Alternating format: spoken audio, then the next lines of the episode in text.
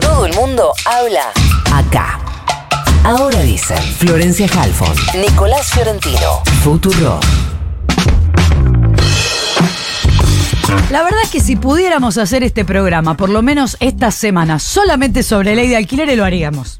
Esa es la verdad. Eh, sí, es lo que, es el sí. tema que nos convoca en la vida. sí, es el proceso de inquilinización que llega a la radiofonía, sería. Y seguro a una parte importante del oyentismo. Bueno, pero vamos a aprovechar el debate que se dio esta semana para hablar un poquito de eso y un poquito también de qué pasa con la ausencia de legislación o de regulación respecto de Airbnb y similares. Y para eso estamos en comunicación con la autora de uno de los proyectos en relación a esto, que es Paula Penaca, diputada nacional por la Ciudad de Buenos Aires, por el Frente de Todos, candidata a renovar su banca por Unión por la Patria. Paula, buenos días. Florencia Halfon te saluda. ¿Cómo te va? Hola, buenos días Florencia, Nicolás y buenos días a toda la audiencia. ¿Cómo están? Bien, gracias por atendernos. Eh, quiero empezar por lo que se votó esta semana, porque la verdad que me imagino que quien tenga que ir a alquilar esta semana, la semana que viene, el mes que viene, en una regulación ahí suspendida, mm, se va a encontrar en un problema.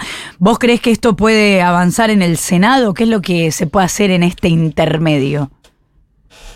Bueno, obviamente el problema central que sucede cuando se generan estas situaciones de incertidumbre es que el mercado inmobiliario reacciona retirando más propiedades del mercado formal de alquileres residenciales. Entonces, obviamente se va, creo yo, a limitar más la oferta, que es uno de los problemas centrales que identificamos que existen hoy, que puede abordarse a través de legislación, porque obviamente hay un problema central, que es lo que hoy está generando eh, una situación muy compleja en relación al mercado de alquileres, que es macroeconómico. ¿no? Que tiene que ver con un proceso inflacionario y que tiene que ver, además y centralmente, con un proceso evaluatorio que, si vos mirás, empezó en el año 2018 con la primer devaluación muy pronunciada en el gobierno de Macri, porque obviamente eso lo que hace es despegar el valor de un mercado dolarizado, como es el mercado eh, de las propiedades, de los inmuebles en la República Argentina, que tiene un valor en dólares, pero que obviamente los alquileres tienen que cobrarse en pesos, porque la gente gana en pesos.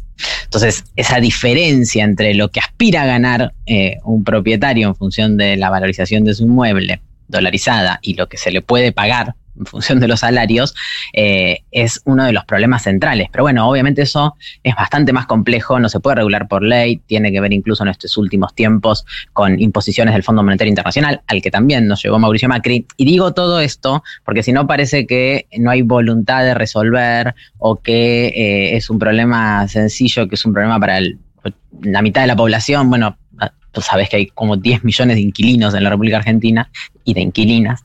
Eh, y no, la verdad es que no, es que tiene todo este nivel de complejidad, ¿no? Por eso no es culpa de la ley el problema del mercado de alquileres, que es una de las cosas que intentó instalar la oposición para derogarla, para eh, modificarla, quitándole derechos a los inquilinos y dándole más ganancias y más beneficios a- al sector del mercado eh, inmobiliario, ¿no? Coincido con vos, igual creo que la discusión, el sentido común se perdió respecto de, lo que sucede en esta ley. Ya es ese el sentido común que la ley nos sirvió. Eh, y hubo mucha suspicacia en los últimos días. eh, pasó por, por muchas redes la lista de los diputados oficialistas que no fueron a la votación y un cálculo de que podrían haber, si hubieran estado ahí, entonces hubiera llegado a otro resultado. Eh, ¿Podés dar alguna explicación en torno a eso?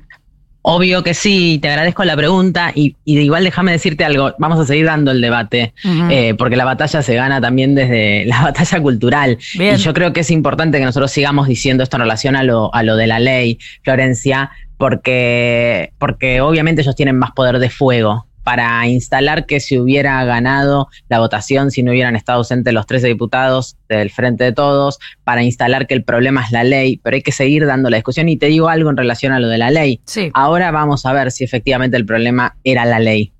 Porque definitivamente puede haber algún propietario más que vierta su inmueble en el mercado porque tienen mejores condiciones los propietarios, o sea, peores condiciones los inquilinos, condiciones más leoninas para los inquilinos, como que van a poder aumentar cada cuatro meses el, el- el salario, el salario, el, el alquiler y que van a poder eh, eh, elegir cualquier fórmula para el aumento, entonces probablemente eso suceda, pero no va a cambiar sustancialmente. Entonces, definitivamente esto lo tenemos que seguir diciendo porque se va a corroborar en la práctica. Y en relación al resultado de la votación, obviamente yo entiendo que haya un montón de personas que están atravesadas por esta situación y que crean, y es válido que lo crean, y puedo hasta compartirlo, que era un tema muy importante, y todos y todas los diputados y las diputadas tenían que estar en el recinto. Yo de hecho estaba ahí, estaba dando la discusión, estaba proponiendo incluso alternativas con la mayoría de mi bloque, además, también tengo que decir eso. Pero lo que es cierto es que la oposición toda la oposición en una articulación, en una estrategia común, porque vos pensás que esta sesión la pidieron hace mucho tiempo, hace un mes por lo menos, ya sabían que juntaban los 129 necesarios para dar el quórum. Entonces, en una Cámara compuesta por 257 diputados, donde la presidencia no vota, o sea que son 256 diputados, la presidenta Cecilia Moró, no hay manera de dar vuelta a una votación donde hay 129 voluntades que están decididas desde el minuto que empieza la sesión a sentarse para hacer lo que fueron a hacer, que era o derogar la ley o empeorar la ley. Había dos cosas en debate. Había un paquete de proyectos que eran derogación de la ley, que obviamente no los pudieron aprobar porque todo el bloque nuestro votó en contra de eso, necesitaban una mayoría grabada, y había un segundo proyecto, que era el que ellos impulsaban, el que ellos llevaban, que lo que implicaba era las tres modificaciones centrales que hicieron, ¿no?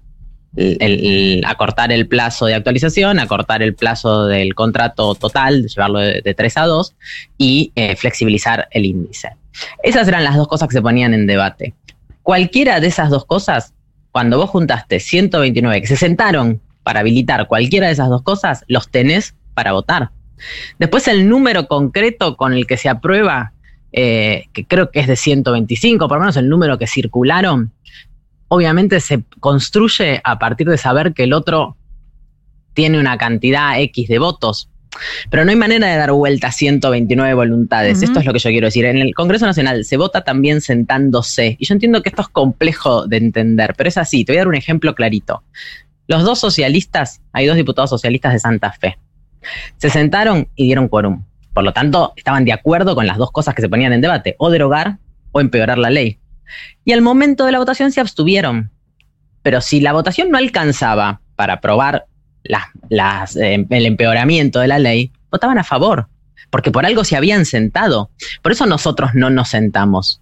Quienes no estábamos de acuerdo o con la derogación o con quitarle derechos a los inquilinos, que eran los dos objetivos que tenía la sesión, no dimos quórum. Ese era el momento en el que se definía si finalmente el resultado era el que fue, que iba a mm. ser malo para los inquilinos, o si el resultado podía ser bueno. Porque yo quiero, esto tiene que quedar claro, nosotros tenemos un debate en, la, en el Congreso, en la Cámara de Diputados, que empezó el año pasado, que duró 14 comisiones y que en junio del 22 ya estaba listo para llevar a recinto.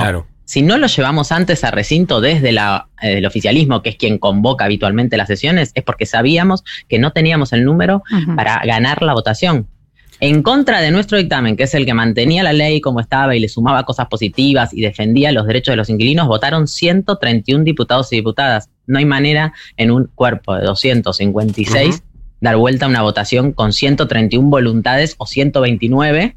¿sí? Dieron en 129, votaron en contra del, del dictamen que mantenía los derechos de los inquilinos 131. No hay número físico para dar vuelta a eso. Eh, ¿Se entiende lo que digo? se entiende perfecto. Paula, quiero llevarte de nuevo al tema de los eh, alquileres temporales. Vos en la sesión de esta semana eh, intentaste poner en debate uno que no tenía dictamen, seguramente se va a discutir en comisiones. Lo estuve repasando y había, mm, hay un punto que me llamó la atención, que hay un punto que impide en este proyecto de ley que se publiquen como alquileres temporales propiedades eh, de eh, una sola persona o una sola, eh, no sé, sociedad anónima o empresa que tenga más de cuatro unidades. Y ahí me surgió la, duda porque me parece que el sentido común indica, o me parece que está medio instalado, indica que la Airbnbización de, de, los, de los alquileres es más de particulares, más tengo un departamentito y se lo, se lo alquilo a un turista. ¿Está cartelizada esa, esa oferta de alquileres temporales? Mira, uno de los problemas centrales que hay es que tendríamos que tener más información, ¿no? En relación a este tema. De hecho, uno de los puntos del proyecto de ley es que tiene que haber la construcción de estadísticas que las plataformas le provean al Estado. Entonces, ahí hay mucha información que se va construyendo, hay buenos estudios hechos, pero no hay claridad absoluta, porque justamente que sea opaco es parte del negocio en estos casos. Pero sí encontrás, y, se han hecho, digamos, estudios sobre lo publicado, eh, hemos encontrado hasta 100 propiedades en manos de la misma empresa que alquila. Pero es verdad que también está esta otra realidad que decís vos. Y esa persona tiene que tener ningún miedo porque eso va a poder seguir existiendo. Nosotros ponemos un tope de tres en realidad. O sea, hasta tres propiedades. La misma persona o la misma empresa, eh, la misma asociación civil, lo que sea, puede poner, publicar y poner en alquiler por este sistema de plataformas eh, para el alquiler temporario turístico. Más de tres, en realidad lo que decimos es, se tiene que regir por la ley del turismo, porque si no también hay competencia desleal. ¿no? Porque obviamente la ley que regula la actividad turística tiene un montón de requerimientos, un montón de requisitos que no lo tiene una plataforma para alquiler temporario turístico. Eso es lo que se resolvió en Nueva York esta semana. Lo que pasó en Nueva York esta semana no solo es eso, sino además la regulación de los plazos. Vos pensás que lo que se aprobó, lo que tiene media sanción en el Congreso, eh, tiene una trampa. Porque ellos dicen redujimos de 3 a 2, pero en realidad el artículo siguiente a ese artículo, que ya es malo para los inquilinos, dice que si hay justificación, puede ser de menos de dos. Entonces, ¿qué es justificación? Lo ponen en cabeza del locatario. Eh, un propietario viene y dice, no, yo alquilé por tres meses porque mi inquilino me dijo que tiene una beca, viene a estudiar y entonces necesita alquilar solo por tres. Eso es una justificación. Listo, puede no tiene ni que cumplir con los dos años. Claro. Eso es lo que se está intentando, porque además lo que se votó es bastante tramposo, porque como el argumento de la oposición es que ellos están defendiendo los derechos de los inquilinos, tuvieron que encontrar un montón de vericuetos para no decir lo que de verdad quieren decir. Creo que eh, vos, Nicolás, publicabas ayer también esta mentira en la redacción de, bueno, podrán elegir entre estos índices podrán elegir entre esos o podrán elegir lo que se les ocurra. Sí, la, la ley se derogó, digamos, en diputado. Y fue casi una derogación. Fue casi una derogación. Y la verdad es que entonces también hay una necesidad, y por eso te decía lo de Nueva York, de pensar eh, cuánto tiempo es. Y en Nueva York justamente estipularon de mínima un mes, y si es menos tiempo, tiene que convivir la persona, porque obviamente puede haber una situación de alquila una habitación en su casa, ¿no? Por una noche, por dos noches, pero tiene que convivir eh, la persona, el propietario, digamos, o el, locatario con el locador. Eh, Entonces, esto está pasando en todo el mundo, en todas las grandes ciudades del mundo, porque lo que hace falta es armonizar, porque la vivienda es eh, una necesidad que no es una necesidad suntuaria, digamos, que la gente puede elegir no alquilar y no vivir en una casa y vivir en la calle. Entonces, efectivamente, no se puede comer el mercado de alquileres temporarios al mercado de alquiler residencial. Ahora, eh, eso, es muy importante que el Estado esté. Sí. Paula, hay una particularidad que de hecho lo está diciendo vos y es que, y lo decía Flor recién, que eh, en realidad en el mundo las regulaciones se dan en las ciudades no la hacen los países, los estados eh, nacionales. Eh, por eso quería preguntarte, digo, más allá de lo interesante que puede ser esta ley, de una regulación de marco eh, nacional, ¿qué tipo de impacto puede tener si entendemos que, o por lo menos entiendo yo, que la regulación definitiva tiene que ser local? Entiendo que la ley invita, convoca a las provincias a adherir, a establecer este, algunos, algunas cuestiones de regulación algunos registros, pero de hecho en la Ciudad de Buenos Aires existe un registro de para alquileres temporales que es un bochorno directamente. Ahí nos inspiramos, justamente, porque hay muchas ciudades y muchas provincias que tienen regulación. El tema es que estamos construyendo un marco nacional que también implica un control desde el Estado Nacional sobre esas regulaciones. ¿Por qué?